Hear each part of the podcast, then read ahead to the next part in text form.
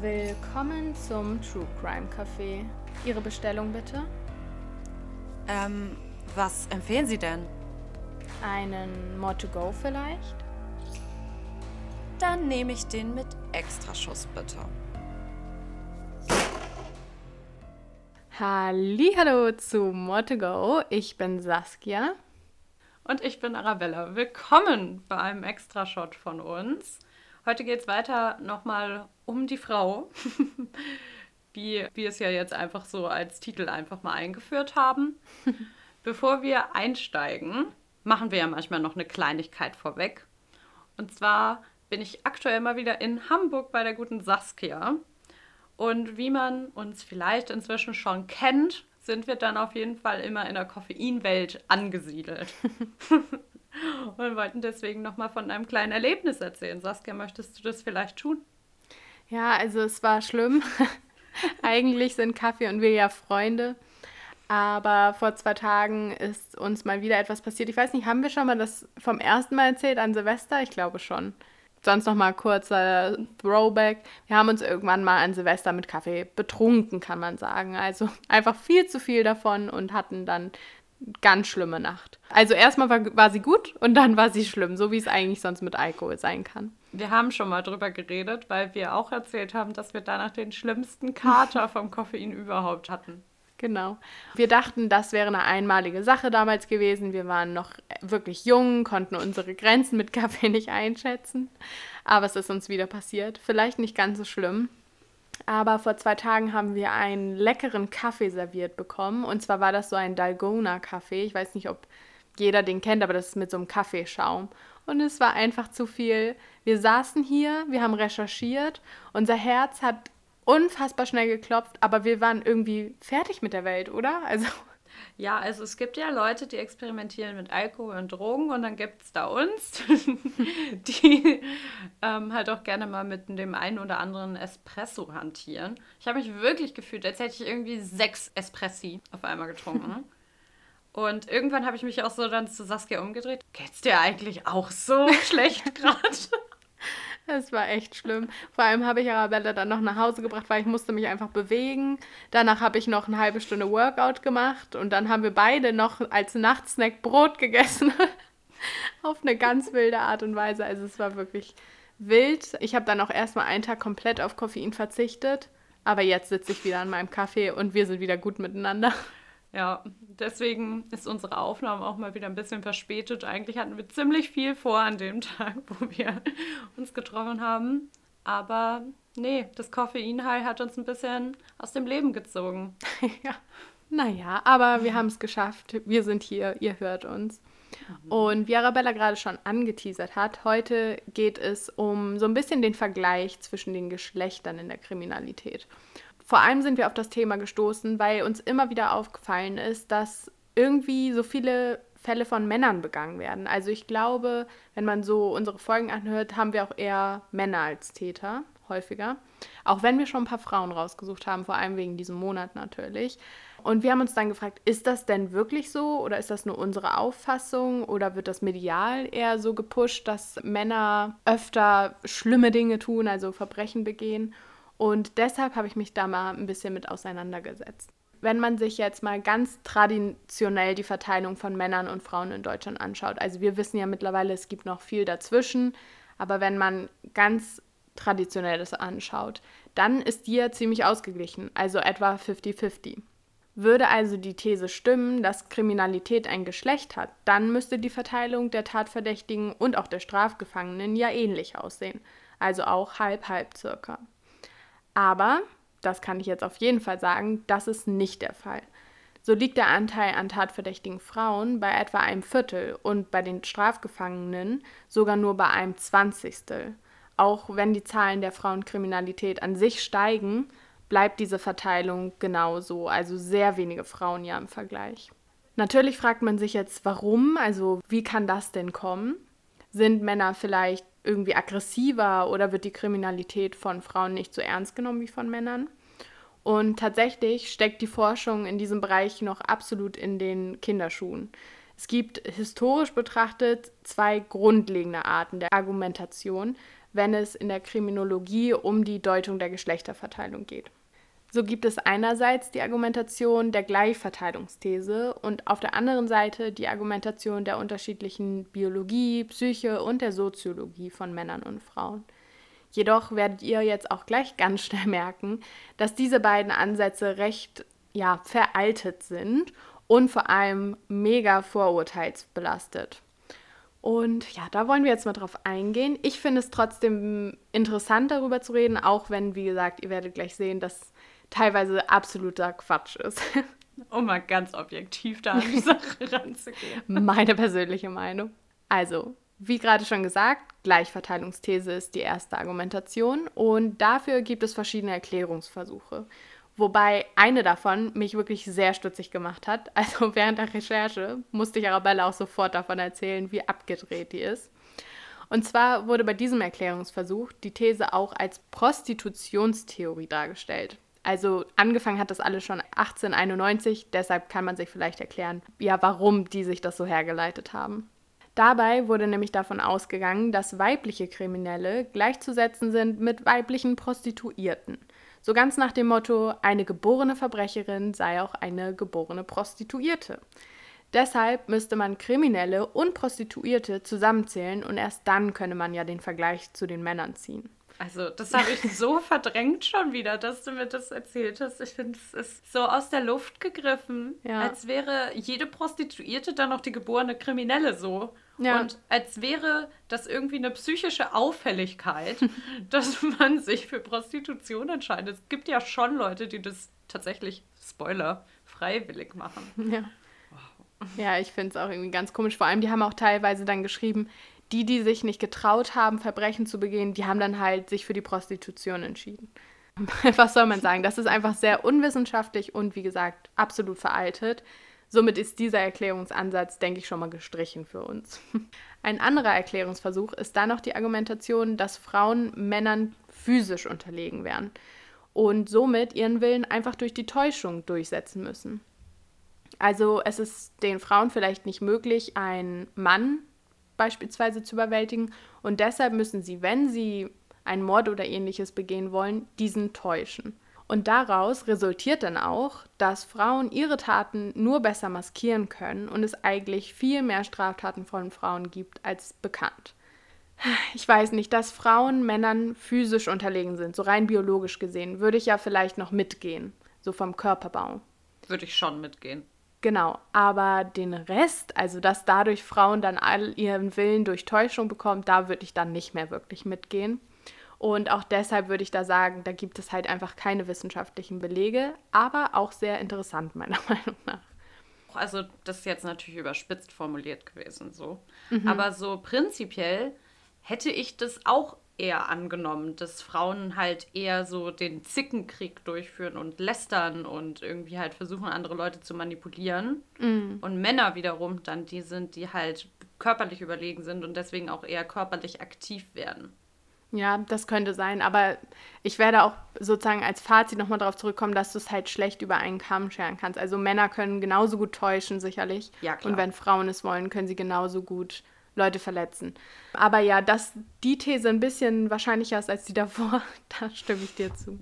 Zuletzt gibt es dann noch die Kavaliersthese und bei der wird sich darauf bezogen, dass Polizei und Staatsanwaltschaft und Gerichte, also alle, die mit solchen Fällen zu tun haben, früher hauptsächlich aus Männern bestanden und somit Frauen gegenüber vielleicht weniger streng waren. Und wie man schon hört, ist das natürlich auch ein bisschen veraltet, weil mittlerweile versucht man ja annähernd zumindest darauf zu achten, dass Männer und Frauen gleichermaßen diese Posten besetzen. Von daher kann man auch nicht wirklich sagen, dass dieser Erklärungsversuch da fruchtet, würde ich sagen. Aber schauen wir uns mal die andere Argumentationslinie an, und zwar die aus biologischer, psychischer und soziologischer Sicht. Und ich dachte, das ist ja viel sinnvoller, sich das so anzuschauen, weil Natürlich gibt es da dann schon irgendwie Unterschiede zwischen Mann und Frau, allein schon aufgrund der hormonellen Beschaffenheit zum Beispiel. Aber auch dieser Erklärungsversuch war für mich nicht ganz so vielversprechend, wenn man sich die Frage nochmal anschaut, hat Kriminalität ein Geschlecht? Denn auch die Theorien wie die Schwächetheorie, die besagt, dass Frauen eher einen Hang dazu haben, die bestehende Ordnung zu akzeptieren und mangelnde Aggressivität aufweisen. Oder die Vermutung, dass Frauen in ihrem Verhalten idealistisch statt materialistisch orientiert sind, sind nicht wirklich wissenschaftlich zu belegen oder zu bestätigen. Und jetzt gibt es eine kleine Hoffnung, vor allem wenn man da, wie gesagt, wissenschaftlich auf das Thema mal schauen möchte. Und zwar hat sich die angewandte Kriminologie mal Einzelfälle angeschaut und auch die Kriminalstatistiken insgesamt ausgewertet. Und da bekommt man wahrscheinlich ein viel aussagekräftigeres Bild als durch diese vielen Theorien, die ich da gerade vorgestellt habe. Der Hintergrund bei TäterInnen ist sowohl bei der Frauen- als auch der Männerkriminalität sehr ähnlich. So zeigen beide, sowohl kriminelle Männer als auch Frauen, Auffälligkeiten in der Kindheit bzw. Jugend. Zum Beispiel Schulverweigerung oder auch ein unstrukturiertes Freizeitverhalten. Sie verlassen oft früh das Elternhaus, wodurch es dann meist zu einer schlechteren sozialen Situation als meist schon vorher kommt. Und auch die Kontakte, die sie knüpfen, sind oft eher die falschen. Oft werden dann auch Pflichten sowohl sozial als auch beruflich vernachlässigt. Also das ist auf jeden Fall eine Ähnlichkeit, die man schon anhand der Statistiken, die jedes Jahr rausgegeben werden, sehen kann. Betrachtet man jedoch die statistische Häufigkeit der verschiedenen Delikte, dann fällt auf, dass Frauen vor allem einfachen Diebstahl begehen und nur selten Körperverletzungen, Raub oder sogar Sexualdelikte begehen. Da sie also vermehrt leichtere Straftaten begehen, werden sie auch seltener zu Gefängnisstrafen verurteilt. Auch das geringe Rückfallrisiko und eine günstigere Sozialprognose gegenüber den Männern ist auffällig. Und jetzt muss man natürlich nochmal sagen, dass bei diesen Statistiken immer nur auf bekannt gewordene Fälle sich bezogen wird, also Hellfelder. In Bezug auf das Dunkelfeld kann man natürlich leider kaum Daten sammeln, also was dann wirklich noch hinter den Kulissen sozusagen sich abspielt. Also, was nehmen wir jetzt überhaupt daraus mit? Hat Kriminalität jetzt ein Geschlecht oder nicht? Ich würde sagen, ganz blöde Antwort, vielleicht. Wie es leider so oft in der Wissenschaft ist, habe ich darauf jetzt eine Antwort, wie ich sie auch schon tausende Male ans Ende meiner Hausarbeit setzen musste. Die Statistiken sind zwar eindeutig, Männer begehen auf jeden Fall mehr Straftaten als Frauen, vor allem mehr schwerwiegende. Eine klare Begründung, ob jetzt biologisch, soziologisch oder psychologisch, konnte man jedoch bis jetzt nicht finden. Dafür braucht es viel mehr Untersuchungen denn noch, wie schon gesagt, steckt diese Forschung in der Hinsicht einfach in den Kinderschuhen. Und deshalb wollte ich mal vorschlagen, Arabella, wollen wir nicht einfach mal ein paar Studien da leiten? Also ich wäre jederzeit bereit. PubMed ist ja unsere Lieblingsplattform. Wer es kennt. Also da kann man halt einfach unendlich viele, ja vor allem naturwissenschaftliche Studien, glaube ich, finden. Aber ja, ich finde es total interessant. Ich habe mir überlegt, wenn man da mal eine Bachelorarbeit oder so drüber schreiben würde, ich glaube, das würde schon Spaß bringen. Psychologie müsste man halt studieren. Ja, gut, da haben wir uns falsch entschieden, falsch abgebogen. Nee, aber trotzdem. Also ich finde das Thema sehr interessant, auch wenn es ein bisschen schade ist, dass man da jetzt kein tolles Ergebnis vorstellen kann. Aber so ist es halt und wir wollen ja jetzt auch nicht irgendeinen Quatsch erzählen. Eben. Und ich glaube auch, dass es insgesamt ziemlich schwer zu untersuchen ist, einfach weil du ja auch schon am Anfang meintest, es gibt nicht mehr so diese starre Vorstellung Frau, Mann, sondern das ist ja alles so ein flüssiger Übergang. Und deswegen dazu kategorisieren ist, glaube ich, auch nicht so einfach, was so Statistiken ja. und Studien angeht. Ja, genau. Ich glaube, das ist auch das Problem, weil wir als Gesellschaft gehen ja immer mehr weg von diesem in Kategorien stecken. Und für solche Untersuchungen müsstest du stark Frauen und Männer in Kategorien einteilen und das gestaltet sich dann eher schwer. Genau. Ja, und wir haben natürlich auch noch Fälle dafür vorbereitet. Wir haben uns darauf bezogen, uns mal Paare anzuschauen, die zusammen morden, weil in diesem Fall haben wir Paare rausgesucht, die aus Frau und Mann bestehen. Und wir dachten uns, vielleicht kann man da ein bisschen erkennen, ob da Ähnlichkeiten entstehen oder ob da bestimmte Rollen während des Falles eingenommen wurden. Und Arabella, willst du mal anfangen? Ja, ich kann gerne anfangen. Und zwar habe ich mal wieder einen Fall aus Deutschland, wie ja in letzter Zeit ein bisschen gehäufter bei uns. Wir fangen bei mir heute wie so häufig mit dem Fund einer Leiche an. Und zwar in Lauf an der Pegnitz. Das ist ein Ort in der Nähe von Nürnberg, wo morgens um kurz nach sieben am 14. Juli 2019 ein nichtsahnender Pilzesammler zuerst auf einen Schuh am Wegrand stieß, dann allerdings einer Blutlache inklusive Schleifspur folgte und schließlich einige Meter weiter den leblosen Körper eines Mannes fand. Der Tote lag unnatürlich verrenkt auf dem Bauch, sein T-Shirt in Blut getränkt, der Schädel ebenfalls blutüberströmt. Vermutlich aus Schock drehte der 52-Jährige schnell um und fuhr wieder nach Hause. Zusammen mit seiner Frau meldete er dann kurze Zeit später seinen Fund der Polizei. Die Polizeiermittlungen am Fundort ergaben recht schnell, dass es sich um ein Gewaltverbrechen gehandelt haben musste. Das Opfer wurde übel zugerichtet und sowohl erdrosselt als auch erschlagen und mit 27 Messerstichen erstochen.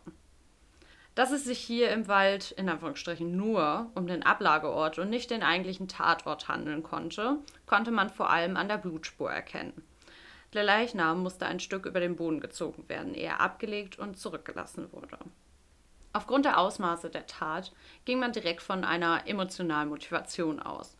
Und darum wurde zunächst im direkten Umfeld des Opfers ermittelt. Es handelte sich bei der Leiche um den damals 27 Jahre alten Christian B. Das ließ sich so schnell nachvollziehen, da das Opfer noch sein Geldbeutel und sein Handy bei sich trug.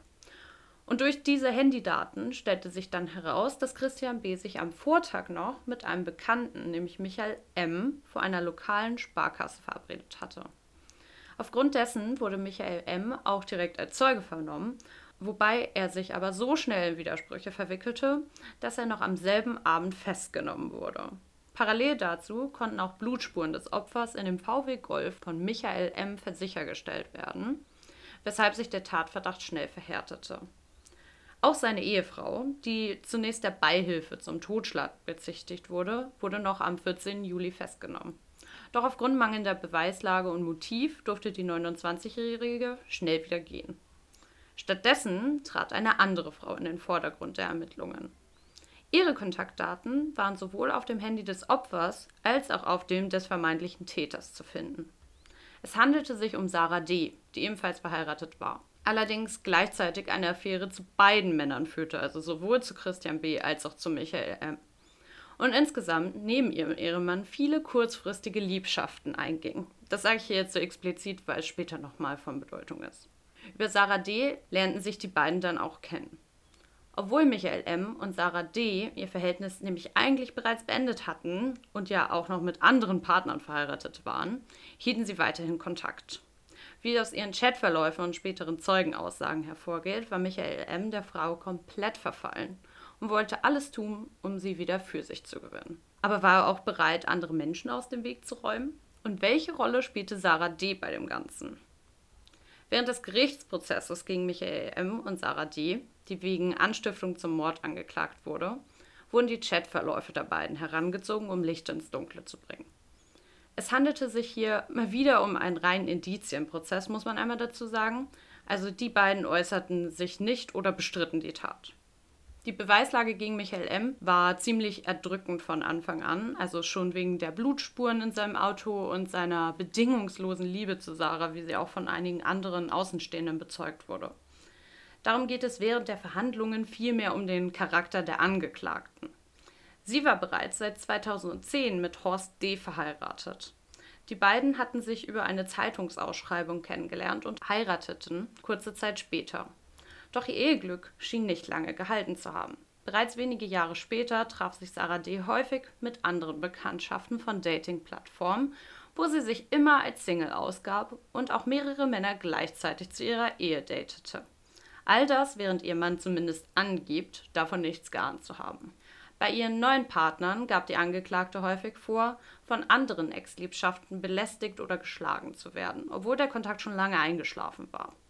Laut einer Zeugenaussage von René S., der Sarah D. Ende 2018 kennenlernte, fragte sie ihn auch, ob er sich den Ex-Partner nicht einmal vor die Brust nehmen könne und forderte ihn auf, handgreiflich zu werden. Als er dann diesen besagten Ex-Partner zur Rede stellte, stellte sich jedoch heraus, dass Sarah D. diejenige war, die ihm durchgehend schrieb und anrief. Mhm. Ja, es ist alles ein bisschen verworren bei ihr. Also da stand auch viel Aussage gegen Aussage einfach. Aber insgesamt zeigt sich ja schon irgendwie ein manipulatives Verhalten, dass sie auch viel gelogen hat. Ja. Kurze Zeit später trennte sich dann auch René S. von Sarah D. Aber das gleiche Verhalten, was sie bei ihnen an den Tag gelegt hatte, das zeigt sich dann auch in den Chatverläufen auf Facebook und WhatsApp bei Michael M. und ihr wieder. Allerdings war sie da um einiges erfolgreicher als bei René S. Vor Michael N. gab sie an, ihr Ex-Partner Christian B. sei gewalttätig gegenüber und er, Zitat, müsse weg. Genau wie ihr Ehepartner Horst D. Beide müssen nur weg, schrieb sie Michael M. immer wieder. Vom Mord war nie konkret die Rede, doch diese Aufforderung, dass ihr Ehemann und Christian B. weg müssen, schrieb sie mehr als 50 Mal bis M ihr schließlich antwortete, ich möchte dich nicht mehr teilen. Wenn ich dafür einen Pakt mit dem Teufel eingehen muss, dann soll es wohl so sein. Außerdem schrieb er ihr noch, ich gehe den Pakt ein und hoffe um Vergebung von Gott. Zehn Tage später wird die Leiche von Christian B. im Wald gefunden.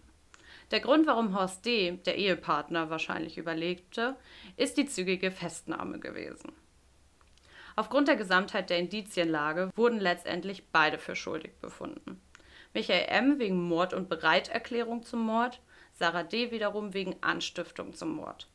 Der Chatverlauf alleine sei dabei nicht ausschlaggebend gewesen, wenn auch sehr belastend. Aber insgesamt bestünden laut der Richterin Barbara Richter-Zeininger keine vernünftigen Zweifel über die Tötungsabsicht der Angeklagten.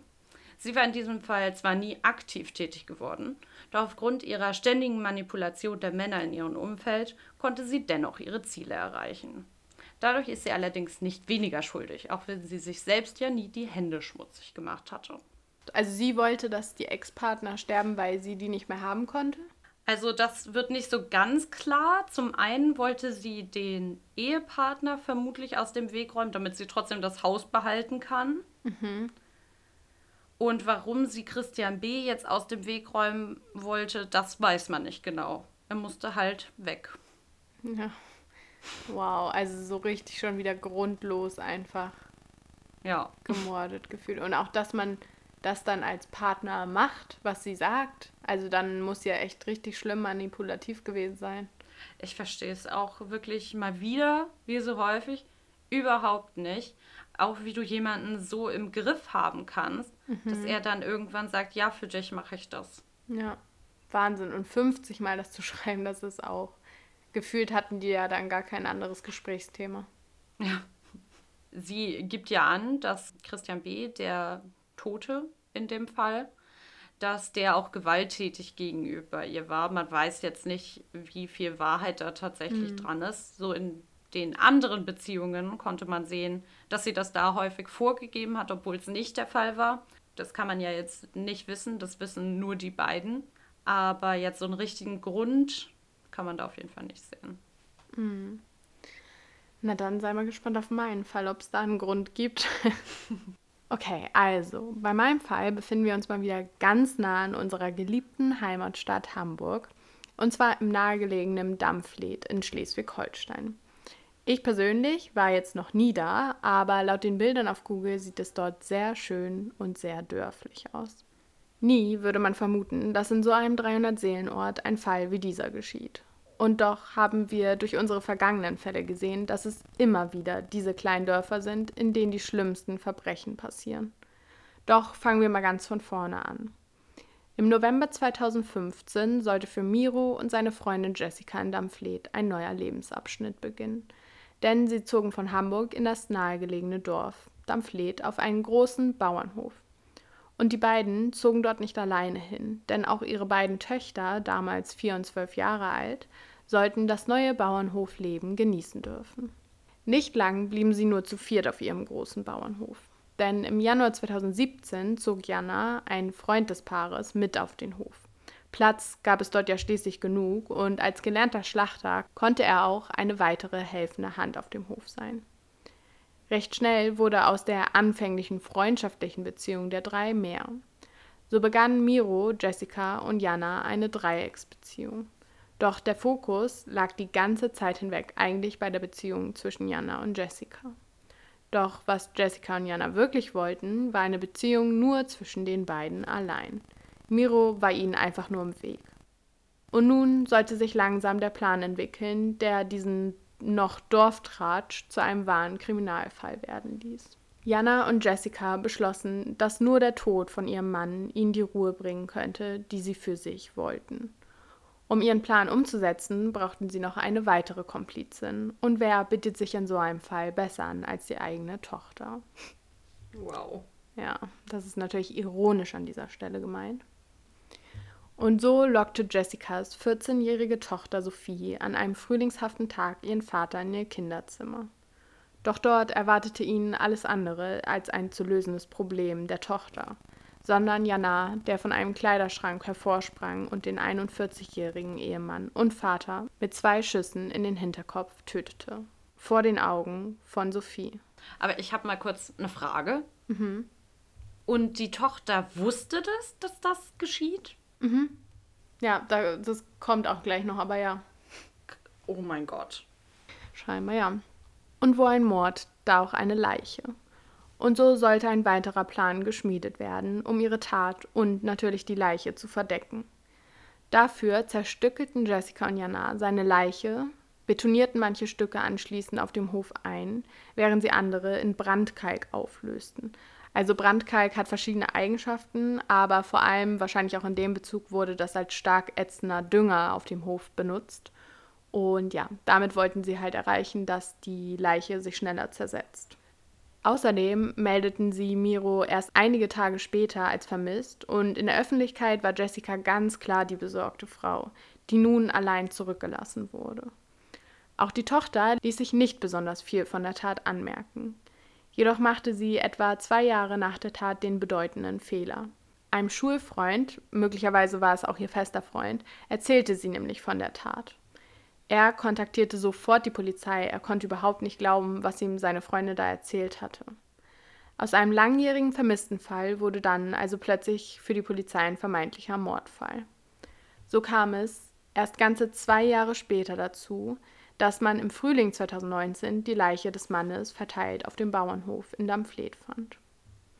Jana und Jessica mussten sich mit diesen erdrückenden Beweisen vor dem Landgericht Itzehoe in Schleswig-Holstein dann zur Verantwortung stellen. Der Vorwurf vor Gericht war der heimtückische Mord an Miro und so wurden die beiden im Februar 2020 auch tatsächlich zu lebenslanger Haft verurteilt. Und auch Sophie, die an der Tat beteiligt war, wurde im Jugendstrafrecht zur Beihilfe durch Unterlassung zu zwei Jahren und sechs Monaten verurteilt. Zwar konnte keine Mittäterschaft festgestellt werden, da sie sich nicht aktiv am Mord beteiligt hatte, jedoch habe sie den Mord am Vater auch nicht verhindert.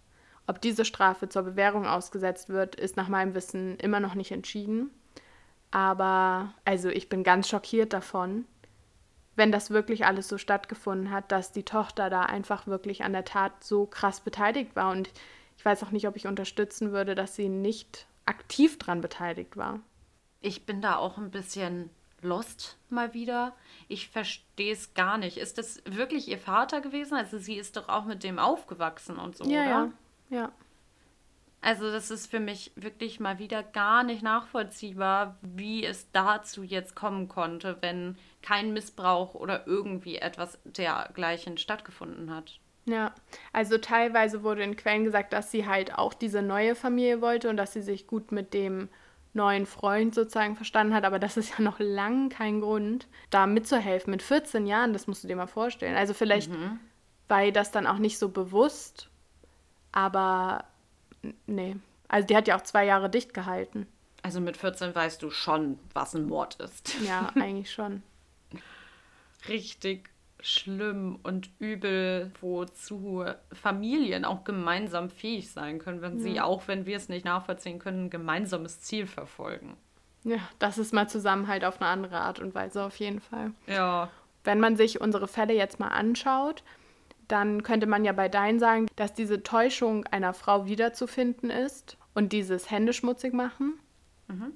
Also bei dir auf jeden Fall, bei mir äh, also die haben beide auf jeden Fall ja auch den Mord bekommen und ähm, waren auch mhm. aktiv daran beteiligt. Aber trotzdem hat der Freund in dem Fall sowohl am meisten, so schien es in meinen Recherchen zumindest, diese Idee gehackt, als auch ja den Schuss dann am Schluss vorgenommen. Haben die sich dazu auch geäußert, wer zum Beispiel dann das Zerstückeln und so vorgenommen hat? Nee, nicht wirklich, aber wenn man dem glaubt und er Schlachter war. Ah, Ja, das habe ich verdrängt. Ja, besser ist. ähm, also ich glaube, er hat auch auf jeden Fall eine leitendere Rolle in dem Fall genommen, aber ich weiß nicht, ob das immer weniger schlimm ist, weil letztendlich hat sie ihren Mann mit umgebracht. Okay, also unsere beiden Fälle haben dann ja dementsprechend gezeigt, dass jedenfalls bei uns die Frauen da eher nicht so die tragende Rolle, sondern eher den Kopfteil übernommen haben, beziehungsweise halt einfach da passiv ein bisschen mit beigeholfen haben. Aber es sind natürlich auch nur Einzelfälle, darf man jetzt nicht vergessen. Es gibt auf jeden Fall schon Fälle, wo es genau das Gegenteil ist. Deswegen kann man das nicht so pauschalisieren, wie Saskia auch schon beim Theorieteil erzählt hat. Ja, und bei deinem Fall war ja auf jeden Fall eher die Täuschung im Vordergrund. Also das war ja auch eine der Theorien, dass Frauen darin besser seien. Auch da würde ich nicht sagen, dass man das für jede Frau sagen kann, aber in dem Fall stimmt es. Und man kann sich ja eigentlich auch nur Einzelfälle dann in dem Moment anschauen. Und bei mir hat sich zwar die Frau auch weniger vielleicht die Hände schmutzig gemacht. Er war eher der, der da viel geplant hat und ja auch den Schuss letztendlich gegeben hat, aber sie war trotzdem daran beteiligt, ihren Ehemann ja zu, umzubringen, diesen Plan zu schmieden, ja sogar die Tochter ins Boot zu holen. Also weniger schlimm ist diese passive Rolle dann, finde ich, kaum. Nee, da, da, hast du vollkommen recht. Ich finde, gerade bei deinem Fall wird halt auch nochmal deutlich, dass auch wenn vielleicht so die wichtigen Schritte, in Anführungsstrichen, vom Mann vollzogen wurden, trotzdem war das ja eine Gemeinschaftstat. Ja, und so hat es das Gericht ja letztendlich auch gesehen. Na gut, aber das war es dann auch mit unserem Extra-Shot. Und da haben wir auch noch eine kleine Nachricht für euch. Mhm. Und wir selber sind auch ein bisschen traurig, ähm, aber ich glaube, das wird uns auch gut tun. Und zwar haben wir uns erstmal entschieden, die Extra-Shots ähm, beiseite zu legen, würde ich es mal nennen weil wir einfach gemerkt haben, dass wir gar nicht mehr genug Zeit haben, um diese ganzen Fälle zu recherchieren. Wir wollen das ja auch nicht schnell, schnell machen, sondern wir wollen uns da richtig reinfühlen können und alles Material sichten können, was wir auch noch finden können. Und das fällt halt schwer, wenn man jede Woche Fälle hochlädt. Und deshalb dachten wir uns, wie es eigentlich auch fast jeder andere True Crime Podcast vernünftigerweise macht, dass wir momentan jetzt erstmal nur alle zwei Wochen hochladen und dann aber auch jedes Mal große Fälle. Wir hoffen einfach, dass es gut klappt und dass es noch qualitativ hochwertiger wird, was wir hier machen. Aber verschoben heißt ja nicht aufgehoben. Also wer weiß, wenn wir nochmal coole Ideen haben, kommt bestimmt nochmal ein extra Shot. Also was heißt das jetzt konkret für euch? Nächste Woche Samstag hören wir uns leider nicht. Dafür sind wir in zwei Wochen dann wieder da. Dann mit einem großen Fall, es gibt jetzt dementsprechend keine richtigen Monatsthemen mehr, so wie wir es jetzt angesetzt haben, aber trotzdem immer noch ein Überthema und dann ein Fall jeweils von uns dazu. Das heißt jetzt auch nicht, dass wir niemals wieder einen Extra-Shot machen. Wir haben da schon Ideen, was man machen könnte. Das ist nur in der aktuellen Situation, wie es jetzt gerade ist, leider nicht so möglich. Also vielleicht kommen wir irgendwann nochmal wieder zurück, wenn wir im Sommer ein bisschen Zeit haben, mit einem kleinen Extra-Shot aber wir wollen unseren Fokus eher auf die richtigen großen Fälle, die uns interessieren, setzen. Würdest du das so unterschreiben, Saskia? Ich ähm, unterschreibe den Vertrag für die Zukunft. Und ähm, unsere Theorieteile bleiben auch auf jeden Fall drin. Das machen wir bei den großen Fällen auch.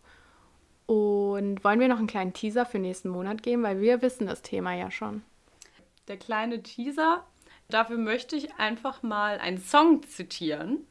Ich glaube, danach ist es relativ eindeutig, aber ich hoffe, dass euch das Thema genauso doll interessiert wie uns. Every step you take, every move you make, I will be watching you. Ja, was könnte das bloß sein? ich habe keine Ahnung. Damit entlassen wir euch jetzt auch schon und hoffen, der Fall bzw. die Fälle haben euch gefallen. Ihr habt unseren letzten Extra-Shot erstmal genossen und dann hören wir uns in zwei Wochen wieder. Macht's gut. Tschüss.